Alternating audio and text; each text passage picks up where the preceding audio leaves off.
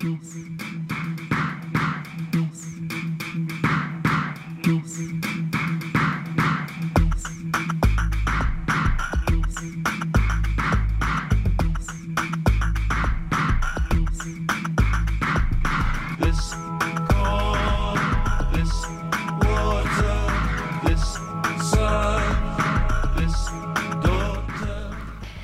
tal? ¿Lo sorprendo? Bueno, es la idea, ¿eh? Esta es una oportunidad especial por varios motivos. El primero es que estamos ocupando un lugar no tradicional. El conductor del degustador itinerante, por distintos motivos, pide descanso, una pausa y se los cuenta él mismo.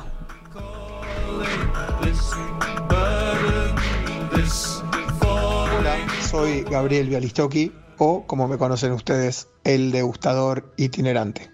Hoy toca hacer una pausa en el programa, pero los dejo en manos de Romina con una tertulia especial. Así que solo me despido con un hasta luego, que espero sea breve.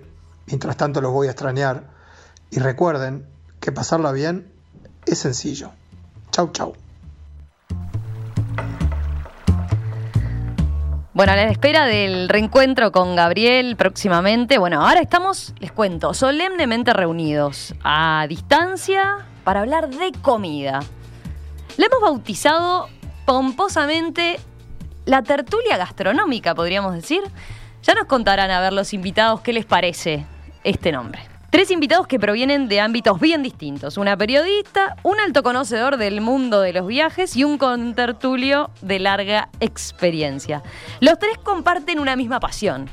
La pasión por la comida y no solo por consumirla. Son, ¿qué podríamos decir? Cocineros amateurs. Les gusta experimentar. Están dispuestos a, compartir además con nosotros sus conocimientos culinarios. Así que voy a saludarlos. Empiezo con los saludos. Empiezo por la que está capaz que más lejos. Bienvenida Karina Novarese. ¿Estás por Carmelo? ¿Cómo andas, Karina? Estoy por Carmelo, Campo Tinto, este, que me vine a hacer el, el, el home office a una bodega, porque mañana voy a hacer recorrida. Eh, pero la verdad que bueno, es bastante más placentero el, el, teletrabajo desde una bodega como esta, te soy, te soy honesta. Y ya lo creo, ya lo creo. No tenemos la, la escenografía de Karina y se ve, o sea, está al aire libre, No, una tarde una espectacular además, ¿no?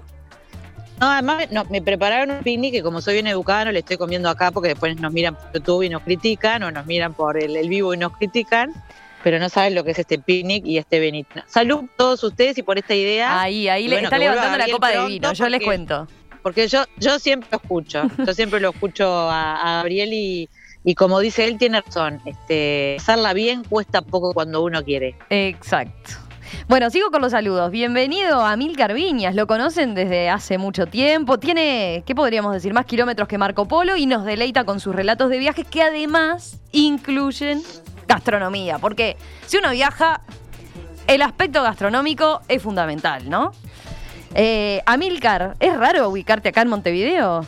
Efectivamente, acá desde casa les doy un gran saludo a toda la audiencia de Radio Mundo. Y qué gusto que me hayan invitado para hablar con, con ustedes sobre, sobre comida. Está bueno hablar de comida. Está bueno, está bueno. Bueno, voy al tercer invitado. Al tercer invitado. Eh, el famoso contertulio, a quien conocen bien, Esteban Valenti.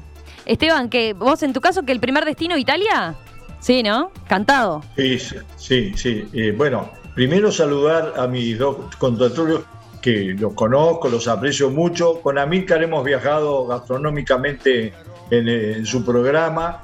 ¿Y se acuerdan la época de la presencialidad cuando a veces coincidían los jueves?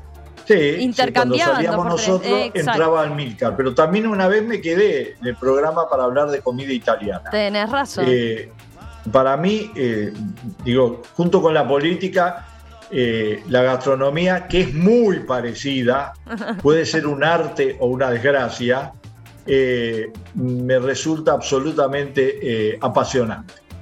bueno, así que, Así que gracias por invitarme. Lo único malo que tuve que comer de apuro viernes de tarde, pero bueno, con la- el aporte de Selva, que cocina muy bien también, eh, eh, almorzamos a las doce y media.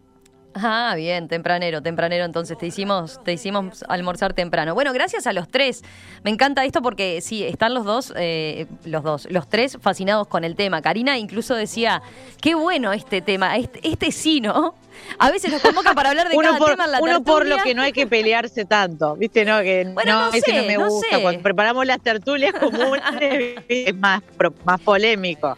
Vos decís que no, no, no, con este no nos Este, vamos a pelear, la discusión va a ser menor. No, no, pode- podemos llegar a pelearnos, pero a la hora de elegir el tema, nos Está gusta bien. todo. Eso- Yo lo que digo es que en las previas de las tertulias, viste que estamos ahí en esa discusión, pones este, no, esto no importa, este no, es- no es importante, al otro le parece muy importante. Acá eh, es claro que a todos nos parece que comer rico es muy importante. Sin duda, sin duda. Bueno, a ver, ¿por dónde empezar? ¿Saben que cuando, cuando pensaba en, en, eh, de qué charlar, había algo que con lo que me gustaba empezar, que es cuánto impacta eh, la comida en, en la infancia, ¿no? Así que quiero preguntarles eso. ¿Cuál es la primera comida que se les viene a, la mente de su infancia? ¿Cuál es el aroma? ¿Cuál es qué, les a ver, a, em, ¿en qué piensan o a qué lo asocian? a ese plato, digamos, a- o, a, o a qué persona de la familia, esa que era la que cocinaba habitualmente, la que cocinaba distinto. Eh, ¿Quién empieza? A ver.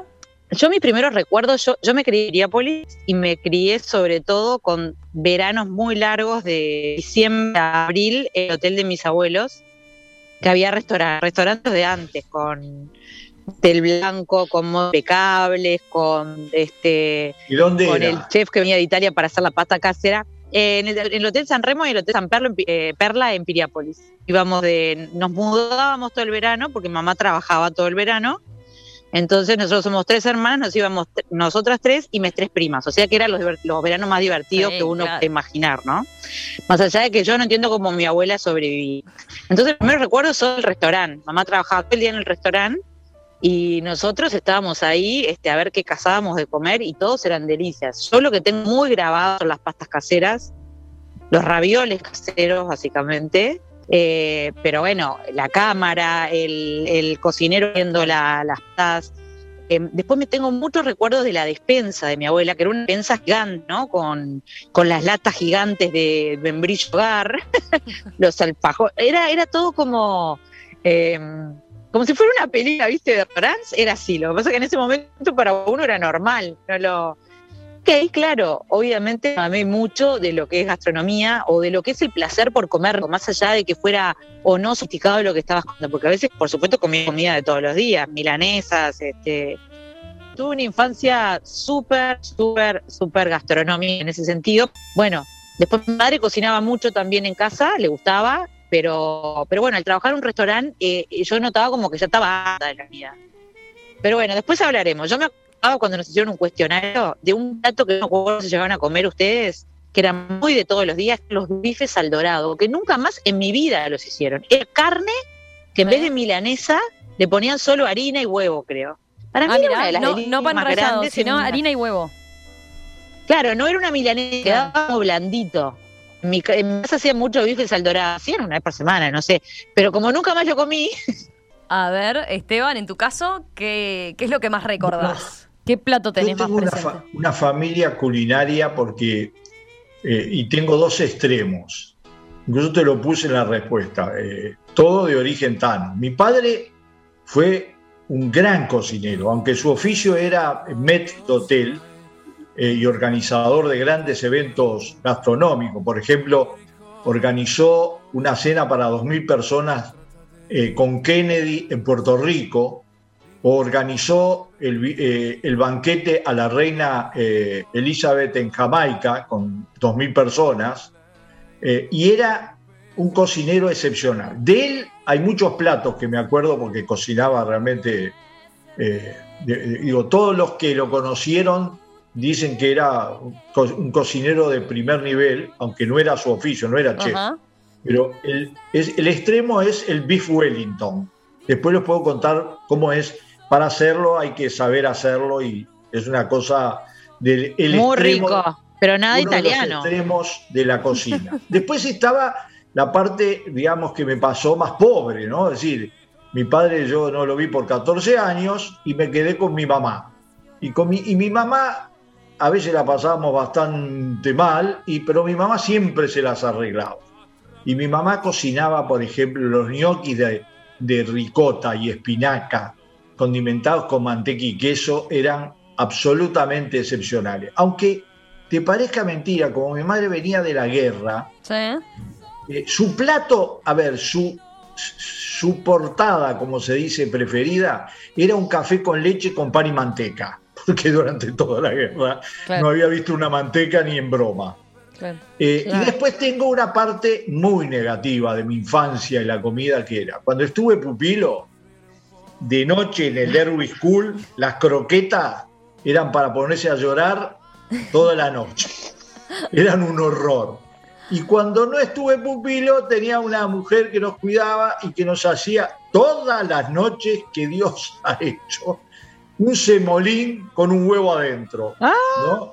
Bueno, así que yo conozco los dos extremos. Mira. Después, cuando empecé a cocinar, da la casualidad que mi hermano también es muy buen cocinero, que mis cuatro hijos son, son cocineros y, cocinan bien. Eh, y, después me casé con, con, Selva, que es muy buena cocinera, sus especialidades. Así que para mí los viajes sin eh, bueno, eh, buena comida, imposible. Es decir, yo me puedo perder museos, buenos restaurantes, difícil. pero esos son los recuerdos de, de mi infancia donde la comida estaba muy presente, muy presente, no era simplemente eh, eh, pasarla. Eh, tal es así que todos mis libros, excepto los libros de política o de campañas, pero todas mis novelas, tienen una, una, parte importante de comida, de cocina. y es porque efectivamente yo le doy a la comida eh, un significado que va más allá del aspecto, pero mucho más allá del aspecto fisiológico. Es uno de los encuentros, uno de los eh, descubrimientos humanos más ricos, más llenos de tradición, más apegados a la tierra y a la cultura de un pueblo. Así que yo eh, amo la cocina, me gusta comer bien, me gusta muchísimo y me gusta muchísimo cocinar. Yo cuando cocino descanso. Mira, para vos es eh, desestrés también. Sí, absolutamente. Yo, yo cocino casi, digo, cuando no cocina Selva, cocino yo, ¿no? Eh, es muy simple.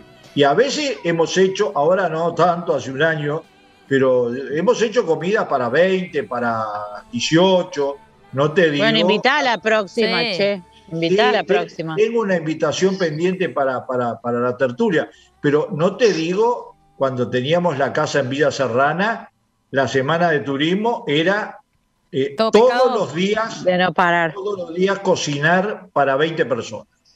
Mira, eh, estamos escuchando a Andrea Bocelli porque eh, el Tano Valenti se inspira en la cocina con Andrea Bocelli.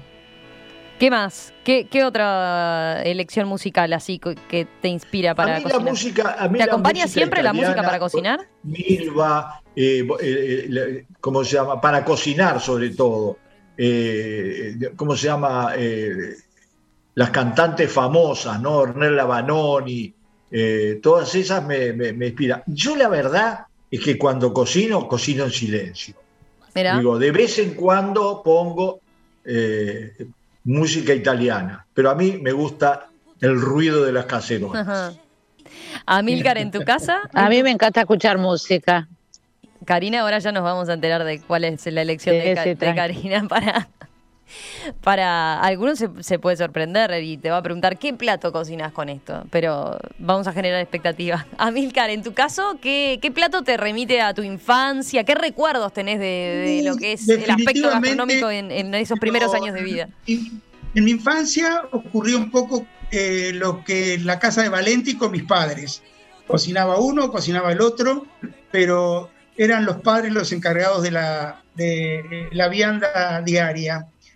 No obstante, el recuerdo más marcado que tengo de mi infancia con respecto a la gastronomía es la jalea de membrillo que hacía mi abuela Chacha.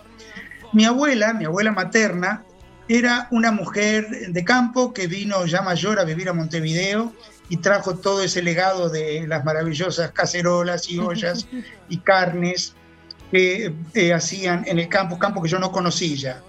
Y esa jalea de membrillo no solamente era deliciosa, sino que para mí era eh, como de cuento de hadas, porque ella la preparaba y luego de prepararla la ponía en una eh, en un bowl de cristal muy bueno que tenía y era como un rubí gigante para mí, era una cosa impresionante estéticamente hablando, ver esa mancha roja sobre el mantel blanco en la mesa del comedor donde no se tocaba porque había que esperar que se enfriara, había que había como que adorarla antes de comerla, Y eso es lo que más recuerdo de mi infancia. Yo no, no cocino demasiado, al contrario, no tengo esa costumbre de cocinar, pero sí me gusta como Esteban comer bien cuando viaje. Y eso no significa necesariamente ir a los restaurantes más caros, para nada, eh, estaba mirando mensajes de los oyentes. Mirá, Karina, mirá. Mirá Virginia lo que pone. Doy fe del San Remo. Ese hotel acompañó mi infancia durante los días de vacaciones y lo que más recuerdo es el aroma de la cocina, porque a veces no había discontinuidad entre la cocina y el lugar de servicio. La relación de la hotelería de hace años era muy familiar y se atendía como la familia porque éramos clientes de mucho tiempo. Claro. Dice, Además era gente, era gente que pasaba a veces un mes, porque no se alquilaban tantas casas. Iban a pasar el mes al hotel. Era, la época de esa que vos decías, de los veranos largos. Claro. Qué divino, un beso para Virginia. Le voy a contar a mi madre, que seguro que sabe el apellido, la reconoce. Mi madre se acuerda de todo el mundo. Después, eh, ¿Cómo era la receta que vos decías? Era la, carne, no la, no la milanesa con pan rallado, sino el, la. Los bifes al dorado. Los bifes, al dorado, bueno. En este caso, hay quien le llama bife al dorado también, pero Blanqui, por ejemplo, dice. En casa se llamaban escalopines. Bife de carne rebozado en harina y huevo. En casa también, escalopes. Pero el seguramente, seguramente era el, no, escalope no es exactamente, estoy de acuerdo, Valente. el escalope es sin huevo. El escalope es sin huevo, exacto. Es sin huevo. Es sin huevo. Eso se llama carne a la romana. Eh, huevo y harina en cualquier cosa, en el pescado, en la carne, en lo que sea, se llama a la, romana. Bien. ¿Y el Wellington? se le agrega mi hermana, mi, hermana está jugando desde Roma, así que en un ratito seguramente nos dirá si se sigue llamando así en Roma. Pero eh, seguramente tener razón. lo, que, lo que se hace, por ejemplo, a la romana es el frito a la romana, ¿no? Que es un plato típico que ha perdido uno de sus ingredientes fundamentales. Primero, se hace una pastina que se hace con huevo, con, eh, con la harina, etcétera. Ahí está. Y pero, ¿qué es lo que se perdió? El seso. Porque después de la ah. vaca loca, incluso mm. en el Uruguay, donde la vaca loca no existe, no conseguís eso. Sí, el eso era muy comido en la campiña italiana, sobre todo. Eh, no, pero es, un plato típico romano. El frito mixto es carchofi, es decir, alcauciles, zucchine, mozzarella, flores de zapallo, seso, y algunos le pueden agregar otra cosa, pero eso es el frito mixto a la romana. Es un plato de la gran cocina, es decir, bien popular, ¿no? Y está hecho, la clave es eso, la pastina, huevo y harina. Eh, bueno, pero qué impresionante los oyentes, ¿no? Cómo, se acuerdan de las cosas que... ¿Viste? No, no, y evidentemente... El escalope es solo pasar la carne por, harina. después cocinarla y se hace de muchas maneras. Por ejemplo, es la base del santimbocchi a la romana claro, pero ahí crudo y salvia. Eso es. Pero también se hace. Eh, pero eso lo hago bastante ahora, porque es muy fácil. Yo lo hago en casa, el, la saltimbonca, porque ahora se consigue fácil. No es el mismo jamón crudo, digamos, que el italiano, pero, pero pasa bien. No, pero hay, hay buenos jamones. El Uruguay los chanchos nacen sin pata trasera, no sé si ustedes saben, ¿no? sí, los matan. A ver, ¿qué corno hacen los, hacemos los uruguayos con la pata trasera del chancho? No se sabe. Pero, pero morfan, pero solo, pero, es un buen producto de, chancho. ¿Viste? No hacemos jamón crudo. Sin embargo, hacemos un excelente jamón cocido, excelente. Algunos. Y un excelente salame, un excelente salame. Sí, Vos vas a... sí. y se lo hice probar a mi cuñado italiano Traeme el y audífono. me dijo, al mejor nivel, al mejor nivel, lames uruguayos, sí es verdad. Vos vas a Traeme muchos tradición italiana y no tienen buen salame. A mí me encanta el salame, además, reconozco. Sí, sí. El refuerzo no, de perdón, salame. eh, perdón, Romina, no te nos fuimos Salami, de- salamín y longaniza, excelente. Ay, sí, mejor. Eh, a ver, la, la siguiente pregunta que les, les iba a hacer es, eh, ¿cómo los trató la cocina en la pandemia? ¿Aprovecharon para cocinar más? ¿Se encontraron nuevos sabores? Eh, ¿Se abocaron, se aferraron, digamos, a, a- a eso? Porque para mucha gente fue terapéutico en pandemia. Eh, ¿Innovaron con alguna cosa? Yo qué sé, estuvo... La masa madre, por ejemplo, la masa madre es sinónimo de pandemia, ¿no? Es sinónimo de cuarentena. En, en lo más estricto de la cuarentena, Igual- todos con la masa Ah, madre. por mucha- hay mucha, desde mi punto de vista, hay muchas más cosas en las cuales invertir el tiempo antes que la masa madre, porque la masa madre si te la da alguien o te compras el mejor pan de masa madre que te lo hace alguien, es un placer. Yo en la pandemia, Sí. para mí también la cocina es como dijo eh, Valenti, total disfrute, es como me desestreso. Tuve un día de porquía y a veces cocino. También eso deriva del hecho de que no tengo que cocinar siempre eh, obligatoriamente, porque también hay que ser realista, ¿no? Las personas que tienen que cocinar todos los días, de mañana y de noche, llega un momento que se vuelve a veces un poco eh, así como complicado y uno lo termina odiando. Yo cocino cuando tengo muchas ganas y para mí, eh, cuando empiezo a cocinar hay dos cosas que no pueden faltar, vino y música. Ah, esa es la Y cuanto menos me ideal. No está mal. Sí, para no mí es la combinación ideal. Veces termino Mira, de voy a probar por ahí. como Capaz que con eso tengo la fórmula entonces para empezar a cocinar. Es lo que me faltaba. Ah, bueno, es el ambiente. Yo me pongo música, me, me sirvo el vinito y ahí empiezo a cocinar. Y a veces, no sé, no sé, cuando hago curries, que a mí me gustan los curries indios o tailandeses, ponele, aunque soy totalmente italiana por todos lados, eh, cuando llega la hora de comer, ya piqué tanto y el vino y el quesito que no tengo ni hambre. Me pasa mucho eso. Entonces en pandemia, en pandemia lo que me pasó fue que sí, este, primero que bueno, al mediodía nosotros no teníamos visión de comer jamás en familia, porque en mi familia siempre se comía al mediodía. Uno volvía de la escuela, mi padre volvía de trabajar, mi madre volvía de trabajar y comíamos.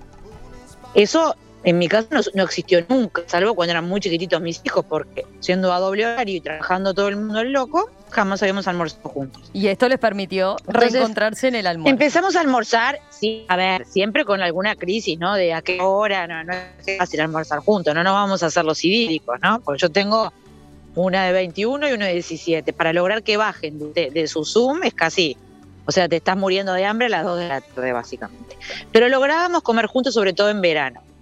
Y de noche, este, de noche cocinó más y tomó más vino, lo cual puede ser bueno o malo, según como, según como se lo, se lo mide. Este, pero eh, sí, eh, segura. Yo, yo siempre cociné bastante, me gustó y sobre todo probar platos nuevos. Me, me encanta invitar gente, lo cual, bueno, ahora obviamente estamos bastante más este, limitados en eso. Eh, pero me encanta que venga gente a casa a cocinar, me encanta que se me metan en la cocina y que cada uno haga algo. Soy Sí, bastante te- mandona, como, como claro, entonces les pongo a uno a cortar el perejil, al otro a. Ah, bueno, está bien, pero, pero vos conservás el mando entonces.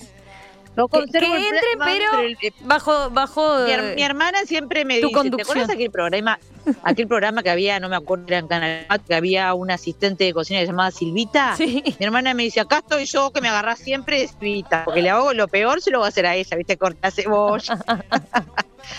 Pero sí, creo ¿Vos? que en esta época eh, cocinamos más en general. Eh, aunque también en algún momento se vuelve, cuando tenés hijos y eso, se vuelve como un poco obligación, ¿no? Entonces ahí es donde, a mí no me gusta la cocina por obligación. Soy Bien. como media, eh, así como media lu- de, de- en ese sentido. Pero bueno, está, si tengo que cocinar, salgo algo, rápido también. Amílcar y Esteban, en sus casos. Bueno, eh, a mí eh, me gusta participar de la cocina, me gusta ayudar, hacer de Silvita. Vos sos de Silvita, sos de Silvita. Sí, me gusta, y qué te corto, cómo lo pico, qué te cuido, te revuelvo aquí, no, me, a ver, probar la sal, eh, me encanta. Pero eh, la capitana es mi mujer, la que realmente cocina y lleva adelante la, la, la dieta de la pandemia. Ni hablar los kilos, ahora con la pandemia, y ni hablar la variedad, porque vivimos investigando, viendo y a los platos tradicionales que más o menos se cocinan semanalmente en la casa de una familia uruguaya, hemos sumado exquisiteces y pruebas. Mi mujer se ha casi como especializado en panes maravillosos del mundo y variedades eh, que ni soñábamos que existían. Eh, y eh, pienso que nos ha pasado a todos en distinta medida eso con respecto a la cocina, que a todos los niveles y con todos los gustos, al tener tan a mano la posibilidad de investigar en el en las redes sociales tantas opciones que hay, estudiar y aprender, uno eh, experimenta y conoce mucho más de la cocina que en principio yo he conocido al viajar y ahora está en, en las manos de todo el mundo, lo que hace que sea mucho más variado y divertido eh, el hecho de tener que cocinar o degustar un plato un poco fuera de lo tradicional. Los famosos tutoriales, ¿no? ¿Cuántos le debemos a los famosos tutoriales? El libro de cocina capaz que quedó un poco relegado ahí. No, sé. no, no, Te, voy a, te voy a desmentir. Mirá, yo soy de los tutoriales, ¿eh? Pero... Es una gran eh, reducción de, venta de libros general. Eso te lo digo eh, en Uruguay y en el mundo. Aunque parezca mentira, bajó la venta de libros Solo hay dos tipos de libros que aumentaron sideralmente, los libros de cocina y los libros de niños, cuentos de niños, etc. Eso es, eh, lo he leído incluso en varios medios de esos importantes en el mundo. Así que notoriamente eh, lo que ha pasado es que la gente, eh, mucho más que en Uruguay, que estaba encerrada, etcétera, usa mucho los libros de cocina. Yo no los uso para nada. Yo tengo un libro de cocina de mi padre que es una Biblia. y de vez en cuando alguna cosa, pero es un libro para cocineros, no es un libro, es escofié. Lo veo muy poco. Ahora, yo cocino todas las veces que pueda. Es decir, yo diría que eh, en una semana nos turnamos con selva, pero yo cocino la mayoría de los días de noche. Cuando vuelvo y cuando estábamos encerrados, cocinamos eh, eh, al mediodía. Eh, también eh, nos cambiamos el papel de, del ayudante de Doña Petrona. Ahora, ¿qué sucede? Uno, teniendo un poco más de tiempo y, espacio, tiene que combinar dos cosas. Primero, el gusto, ¿no? que es fundamental, y, la variedad. Y también cuidar, no engordar, ¿viste? Porque uno de los problemas, la, otra pandemia es la obesidad que está pasando en el mundo. Mira, eh, Raúl, por ejemplo, dice, aún no almorzamos, me están matando, muchachos. claro, qué hambre. Bueno, acá después pasarán recetas, ya, ya entraremos en eso.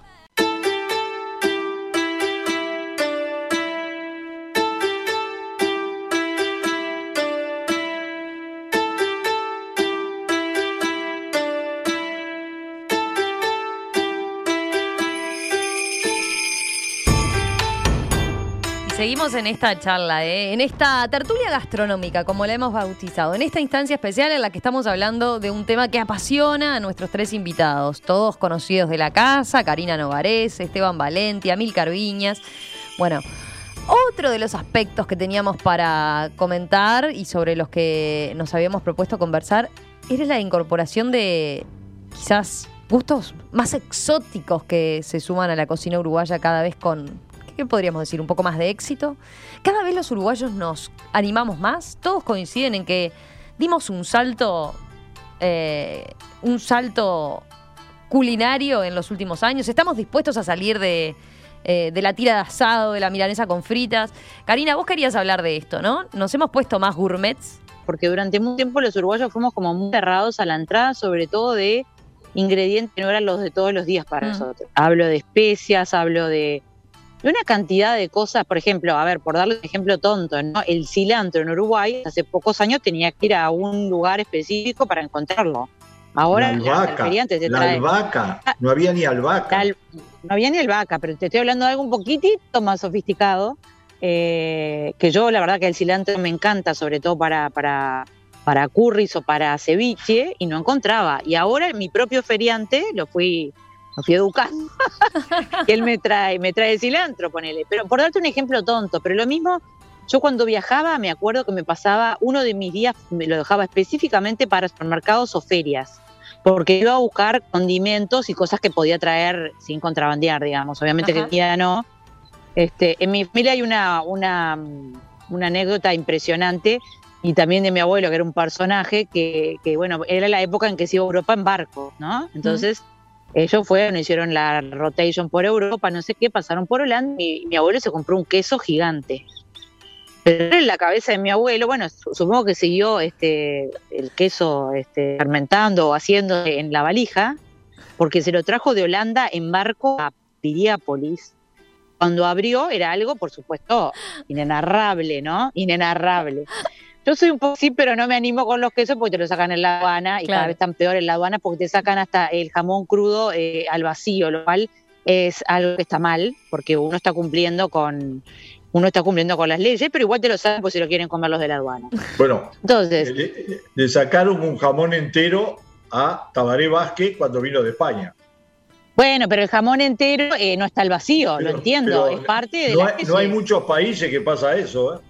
Bueno, pero el, el jamón al vacío es una maldad. La última vez que vine con un amigo español, se enojó y dijo, lo abro acá y lo comemos entre nosotros. Bueno, entonces, eh, me pasaba un día entero explorando, cuando fui a Turquía casi me vuelvo loco, Bueno, claro. de especies. Las especies ahí. Eh, pero en todos lados, mirá que en todos lados, igual aunque en Perú, Sí, sí, en sí. todos lados yo me iba a ver a ver qué había del, del lugar. Y ahora muchas cosas ya se, se está consiguiendo en Uruguay. A ver, tenemos sabores, tenemos una cantidad de tiendas que te venden este, mejores Sí. especies. Yo me traía los curry de, de Londres y ahora están los, mejor, los mejores curry los conseguís acá y tampoco la diferencia de precios es tan terrible, eh, más allá de que puedes aprender a hacerlos. Entonces, la verdad que se nos abrió mucho el panorama a los que nos gusta cocinar. Algunas cosas todavía capaz que son difíciles. Yo hice, por ejemplo, un curso de comida Thai. Salsa de pescado vos no encontrabas acá. Salsa de pescado a la, a la tailandesa, digamos. Tenías que encargar y dónde no, no ibas a encargar a Amazon porque te lo, te, lo, te lo dejaban en la aduana. Ahora en, las- las pequeños eh, almacenes chinos que hay, ya hay también. Salsa de ostra, salsa de pescado. O sea, todo lo que puede ser mínimamente exótico, más o menos empezó a encontrar en Uruguay, salvo, bueno, alguna cosa que sí. Este, la pancheta italiana real no se encuentra, No, Eh, el guanchale. el, el, sí. guanchale no se encuentra, que a- Ay, la, sí. la pancheta sí, pero el guanchale no Bueno, se pasen encuentra, el- que a mí me a ver, después pasen el dato, entonces. hay una receta de pasta. Hay un carnicero en el Parque Valle que te ¿Acá? da Ah, guanchale. qué buen dato. No lo tenía el guanchale. Sí, Porque para hacer... Porque eh, el guanchale es eh, la, la, la, la, la cara del chancho, no es la panceta. Y entonces la salsa Claro. Para, la, para la matrichana, por ejemplo, La matrichana No. era la que te iba a decir, es la típica romana, que, que me la enseñó una romana y yo la hago con panceta en general, porque no encuentro guanchale. Pero tan, tampoco es una diferencia atroz, ¿no? Se Sí, puede hacer igual. eh, eh, el problema es el ahumado. Se puede, por ejemplo, el ahumado, eh, te cambia el ahumado, pero pecorino ya se consigue acá, que antes no se sí, conseguía fácil. uruguayo, Ahora, pecorino uruguayo, Claro, hay unos quesos italiano. fabulosos uruguayos. Le- Les, recomiendo de guarda, pero hay de todo. Hay unos quesos brutales. Yo, cuando Bueno. empecé a hacer esta receta, todo buscaba sustitutos. Y ahora encontrás casi todo. Amílcar, ¿vos sos de los que te traes mucho de los viajes? ¿Cómo te va yo con me la aduana? Traigo en el cuerpo, todo. Traigo cuando voy a Sudáfrica alguna cosa que me gusta especialmente, acostumbrado allá con la familia que tenemos a comerlas, pero... Qué eh, divino, Sudáfrica. cosa. No, no, Las mejores general vacaciones no de mi vida. Traigo, eh, sí, eh, los condimentos ya precocidos o secos que permite la aduana entrar. Eh, tengo que ser muy cuidadoso con ese tema porque el viajar a mí es mi trabajo y voy con clientes, voy y vengo con clientes al ser conductor de grupos. Este, y aconsejo a la gente que llora por traerse cosas que saben que no les van a dejar entrar y siempre tenemos que estar con esas limitaciones. Pero la verdad es que eh, yo cuando me invitaron a esta a esta tertulia eh, dije de qué quieres hablar de la comida japonesa yo no soy un experto en comida japonesa para nada pero la comida asiática es la que más me gusta a mí dentro de la cual creo incluir a los curries porque el, el curry es eh, en realidad el nombre que le dan los indios el curí a Sí. la mezcla de condimentos eso varía no de región en región eso varía de casa en casa y las mujeres se pasan las recetas o no, las tienen secretas porque son heredadas de sus, ante, de sus familias. Pero eh, sí, estoy de acuerdo totalmente con Karina. Los carries son maravillosos. Y el festival de color que es el curry en la India eh, es impresionante. Y hoy se pueden comer buenos curries aquí en Uruguay. Y Mosca les recomiendo, ¿eh? Les recomiendo Mosca. Sí, y acá en casa también, ¿eh? pueden, nosotros no, no, recibimos comensales, pero se come muy buen curry. ¿Sí? La verdad que sí, lo aprendimos de amigos indios en Sudáfrica, justamente donde está la colonia india más grande del mundo, fuera del subcontinente indio, ¿no? Y es, es un plato increíble, pero de la comida japonesa, eh, yo lo que quiero destacar sobre todo, eh, que ahora eh, ya no es una cosa como tan exótica y lejana, de acuerdo al tema que veníamos tratando, la comida japonesa es exquisita, no solo del punto de vista de la del sabor, sino en el concepto que tienen eh, los japoneses sobre el comer. Hay una palabra japonesa que se llama unami. El unami es la esencia de la delicia, traducido, ¿no? Más o menos. Yo tengo una nuera japonesa y le dije, ¿cómo dirías vos? Tuvimos media hora tratando de buscar esa frase, la esencia de la delicia. Ellos buscan eh, darle la textura eh, más adecuada, más carnosa, más gustosa para que profundice el sabor. Y siento un, archipiélago, los japoneses están ancestralmente cerca del mar, de todo lo que tiene, todo lo que produce el mar para alimentarse. Todos los frutos de mar son fundamentales en la dieta japonesa, pero también allá eh, él ha ido acercándose las comidas de todo el mundo y los japoneses son muy buenos gourmet. Uno puede comer eh, carne hecha como los dioses, no les digo asado como los nuestros, pero carne de primer nivel hecha como los dioses. Ellos comen cerdo, mucho cerdo también, pero la base, todos lo sabemos, es el arroz y ellos no comen básicamente harina de trigo, y hace que tengan una dieta muy saludable y sumamente digestiva. Yo que suelo comer más de lo que debo en todos los países, desde el punto de vista de las porciones que me gusta comer, eh, la comida, no sé eh, si están de acuerdo conmigo Esteban y Karina, la comida asiática es muy digestiva. Uno rápidamente sale de sentirse pesado o algo a sentirse eh, liviano otra vez, ¿no? Y ¿Cuál es la comida japonesa que más ha llegado a todo el mundo hoy por hoy? El, sushi. El sushi. Yo les iba a preguntar eso, a ver si, si eh, y es cierto que en, los últimos 10 años, por decir, eh, acá hay mucha más oferta de sushi, ¿no? hay, hay un sushi en cada esquina. Exacto. Eh, pero eso no era algo común hace un tiempo, ¿no? Capaz que, capaz que seguimos conociendo la, de la mano de Amilcar, seguimos conociéndonos y acercándonos a la cocina japonesa, ¿no? o a la cocina china, por ejemplo. No conocemos tanto de la cocina. Si quieren ver un programa de, de Netflix, una película de cocina, vean el restaurante de la medianoche o la fonda. Ay, es buenísima, buenísima. Y hay otro, otro que les recomiendo japonés que se llama Samurai Gourmet.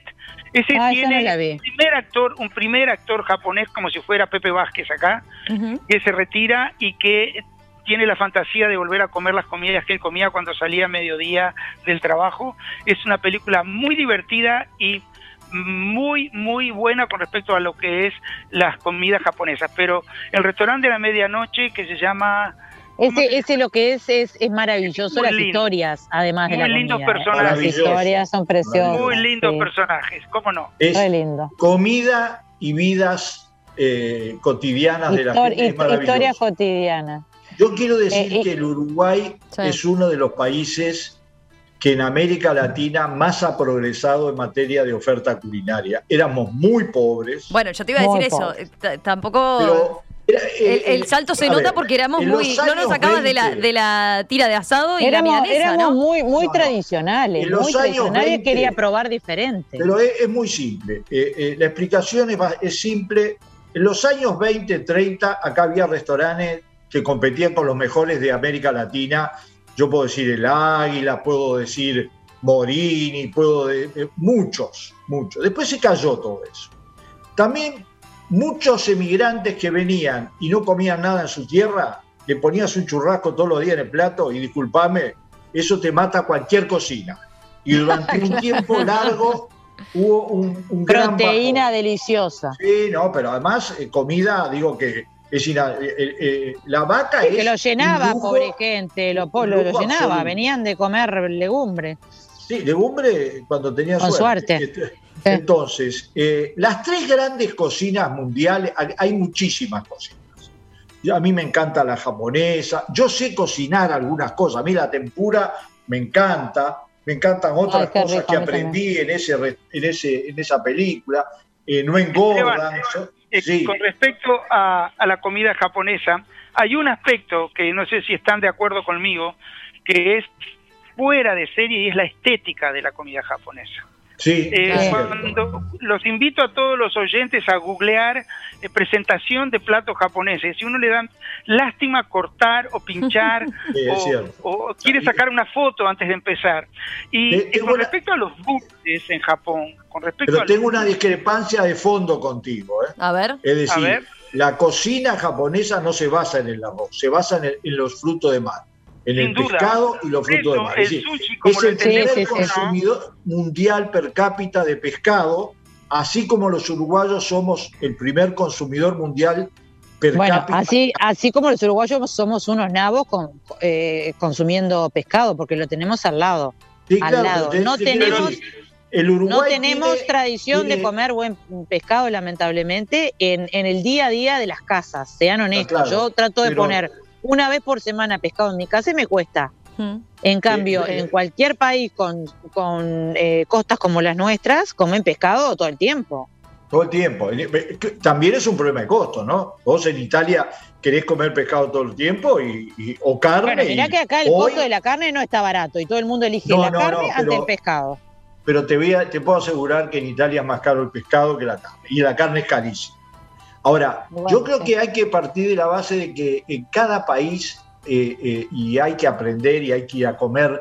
Es decir, el que va a Japón a comer comida ur- parecida a la uruguaya o, a- o- o va, digamos. eh, Le erra, le erra de lugares pe a pa. Le erra de comer- pa. a comer lo que come la gente, ¿no? Hay un principio. Los países que tienen la mejor cocina en los restaurantes son aquellos donde la gente en su casa cocina muy bien. ¿Está claro? Es decir, Es verdad. eh, eh, eh, tú vas a Italia y si el restaurante no es muy bueno, te quedas a comer en tu casa porque la gente cocina muy bien. Si vas a. España, te quedas lo mismo. ¿tá? Entonces, Ya en que- Inglaterra y Alemania te cuesta más. ¿eh? Claro, Inglaterra y Alemania, sí, lo que más Aunque tienen son buenos restaurantes, tienen buenos restaurantes, no digo que no. Pero en no Inglaterra es. tenés los mejores restaurantes de todas las cocinas del mundo. Ya ¿Está claro? lo sé, pero solo se- restaurantes Claro. exclusivos. En Italia es casi Sí. imposible que comas mal en un que- no, restaurante. en Italia no casi- de es casi imposible. Pero, pero hay tres grandes En cosas Francia tampoco, que ¿no? son las referencias eh, eh, inevitables. Después, la cocina japonesa es buenísima. En la cocina de la India, las cocinas de la India, que es Las el país cocinas, sí. Sí, pero las tres grandes cocinas son la francesa, que sigue siendo un punto de referencia mundial. Es Sí. decir, no la podés comer todos los días. Es cierto, el secreto, los tres secretos de la cocina francesa son manteca, manteca y manteca, pero son el tope. La podés comer todos los días y, y- y cae divino, no te preocupes. No, Los franceses no, no, tienen ningún problema. Después está la cocina china, absolutamente, es decir, eh, es un- una cantidad y una variedad impresionante. Impresionante. Inabarcable en una vida. en una vida. Y la cocina italiana, que es, Que es la cocina del mundo. más universal. A ver, Más universal. a ver, pizza. ¿Qué país del mundo? Yo comí pizza en Kabul. ¿Ah? Todos lados tiene pizza, sí. eh, eh, y podría seguir diciendo, milanesas, eh, pastas, es impresionante. Después Por hay- eso, por eso, por eso te hacía la diferencia, por eso Por te ejemplo, hacía la diferencia entre Italia y otros países, incluso Claro, con Francia. en ejemplo, Italia vos te parás en cualquier lugar y, Y casi comes bien. imposible que comas mal. En Francia comés bien en general, muy bien. Pero ojo, Sí, pero, pero muchos lugar, lugares son mucha para porquería turística. Sí. Mucha Sí, porquería turística. absolutamente. Bueno, y ninguno Ahora- mencionó la cocina peruana, ¿no? Es nuestra No, región la la. ¿no? cocina La en América la Latina mencioné. es ¿Vos la la mencionaste? cocina peruana y la cocina mexicana. Eh, son dos cocinas excepcionales. ¿tá? Ahora, La peruana, la peruana en particular, que yo la puse ahí en mi cuestionario y tuve la suerte de probarla, pero que tengo pendiente en mi vida un tour solo para comer en, en Perú. Es impresionante porque lograron fusionar esas cocinas que estaba mencionando Esteban. Sí, Eh, entonces, la- logran las unos chifas sabores- peruanas, las chifas No, peruanas lo- son logran, logran, logran unos sabores en general. eh, Hasta te hacen un- una comida japonesa con unos toques más este, indígenas, eh, Sí. sabores a los que no estás Bueno. acostumbrados. A mí lo que me gusta Eh, cuando voy de viaje, te soy honesta, es primero que nada probar la comida de la calle. Ahí me asombró muchísimo Israel, por ejemplo, porque yo no conozco mucho el Medio Oriente. Entonces, cuando fui a Israel, me paraba en cada lugar. Bueno, no me intoxiqué en ninguno, como todo el mundo me decía. Me comía el, el que hacía la señora de Palestina, el señor de Israel. Eh, impresionante, es una comida mediterránea con toques de, de- de Oriente. Del una nor- de- de- delicia. De, África del Norte. De- Una Claro. delicia. Les propongo, Mm. vamos a hacer un, un cortecito y a la vuelta nos cuentan, nos pasan una receta, por lo menos. ¿Les parece? Dale, dale.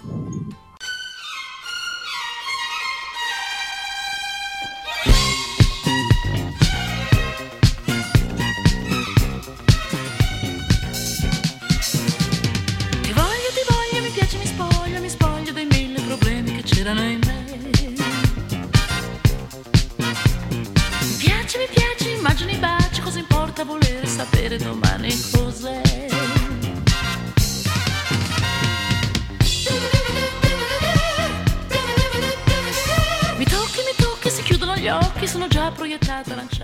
Mira este mensaje, Esteban. Eh, lo manda Blanqui. Dice: Están rompiéndola con esta tertulia gastronómica. A Valenti, con quien muchas veces discrepo los jueves, está comestible hoy.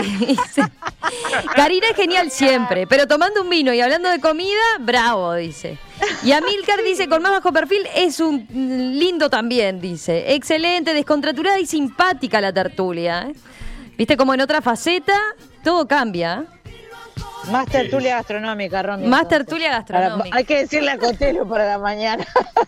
Bueno, a ver, ¿cómo cerramos esto? Yo propongo que eh, nos tienen que dar alguna receta. Creo que a Milcar le quedaba un montón de cosas por contarnos de la, de la Pero no es cocina el caso, japonesa. las recetas son más importantes, más en mano de Karina y Esteban. Denle para adelante, muchachos. ¿Sí? Bueno, y, y retomamos esta charla en cualquier momento. Claro. a, las, eh. a las órdenes. Bueno, Hay que retomarla ya con protocolo sanitario, todos inmunizados sí, y la comiendo próxima armamos la mesa los acá. invito- Ahí está. Yo los Vamos invito a un buen, Va- los invito ahí a un está, buen yo los curry en invito. casa. Y vamos, vamos los- rotando de los- casa. ¿Qué le parece? A los tres, Perfecto. cuando levante la pandemia, con Selva los invitamos a, a comer una comida en casa. Yo voy, a, yo voy ir tomando nota por las dudas, ¿eh? porque viste que después, No, si no, sí. cuando levante la pandemia, cuando se termine, No, cuando- no, no. acá se Romina. prenden todo. Mirá que está del otro lado Gaby. Romina, Romina, quedó Alexander, grabado. el pelado. tranquilo. Quedó grabado, quedó grabado. Bueno, Mire, terminemos con las recetas. Invito Terminemos con las curry, recetas. curry de cordero y dal de lentejas. ¡Ay, qué rico!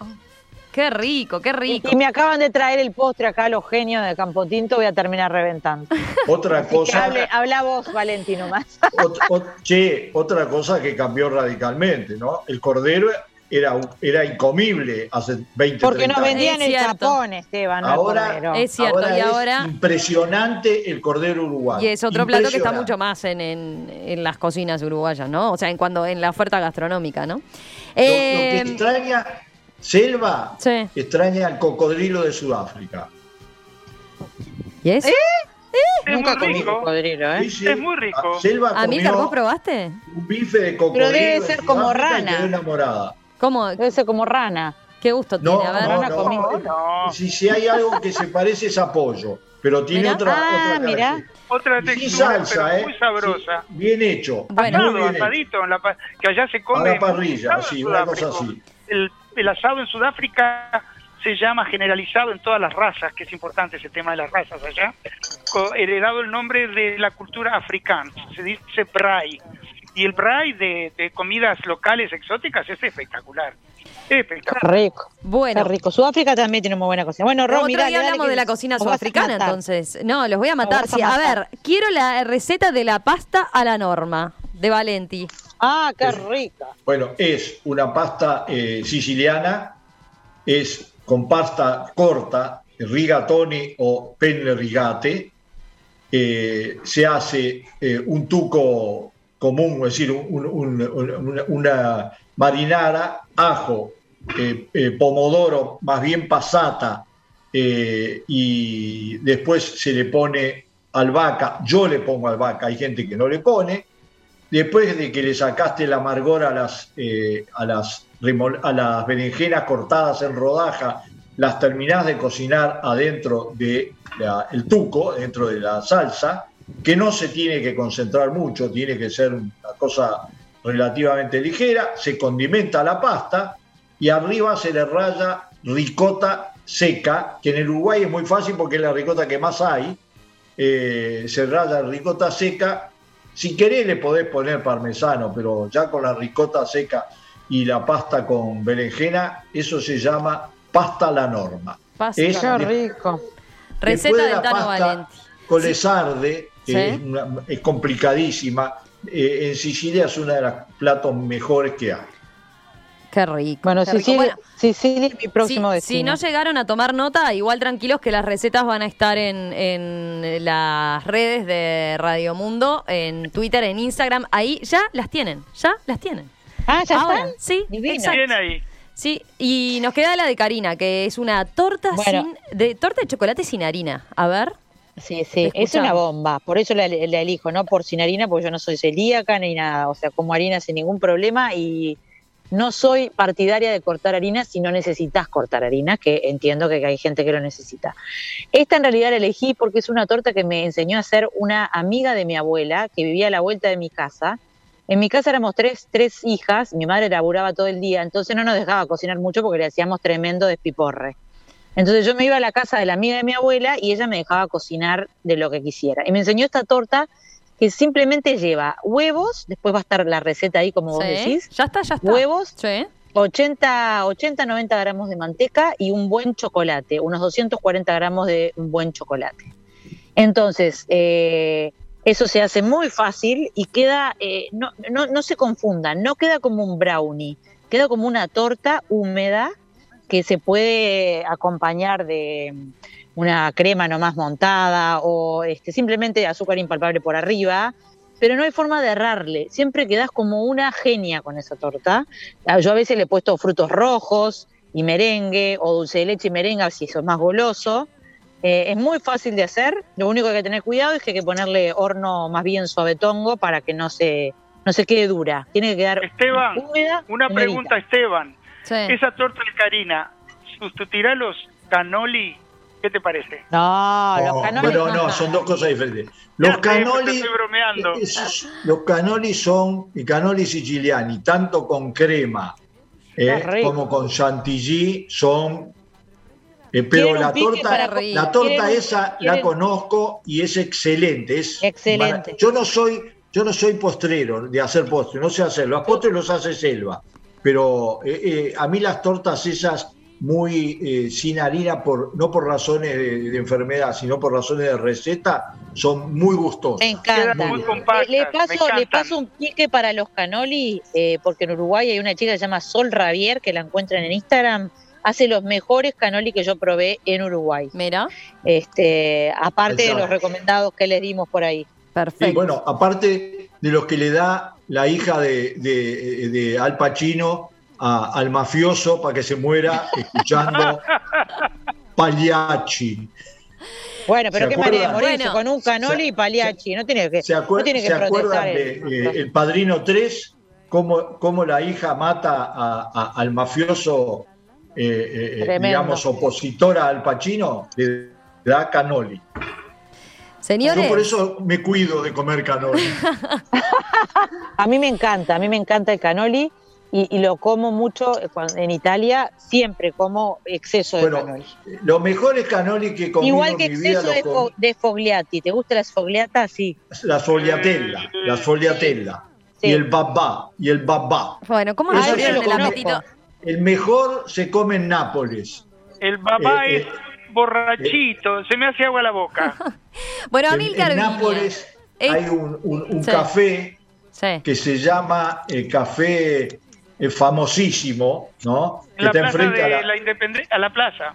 Ah, está en la plaza. Sí, eh, sí, eh, Que tiene 40 tipos de café. Ese, es, ahí se comen los mejores babá y los mejores postres del sur. Esteban Valenti, Amílcar Viña, Karina Novarese, los tengo que despedir porque la verdad que Se nos fue, me, se me nos fue, quedaría se nos fue. tres horas más charlando con ustedes y, y aprendiendo de gastronomía, pero se nos viene la tertulia de colección. Así que les propongo, Ahora en cualquier momento nos la cocina, encontramos. chicos, toda la cocina nomás. ¿Qué, qué? Bueno, me voy a Ahora no cocinar. Anda a cocinar ya para la noche, Esteban, porque, mm, a ver, a todos nos abriste el apetito. eh, Después nos No, cuentan me los oyentes a ver cómo les ayer va. me compré un aparatito para Sí. hacer eso, eso para hacer fondue. Mañana Ah, vamos a qué fondue. rico, qué rico. Buen provecho. Y buenas tardes para todos. Buenas tardes. Un placer y muchísimas Un beso gracias a los grande tres. ¿eh? acá, Beso grande, Un que pasen placer. lindo. Un placer, placer. compartir con ustedes y muchas Lo gracias mismo. a la radio por invitarnos. Gracias a ustedes por aceptar la invitación. Nos volvemos a sentar a la mesa en cualquier momento. Y gracias a Alexandra también que nos invitó. Un abrazo grande. Karina, deja algo Sí. en la bodega.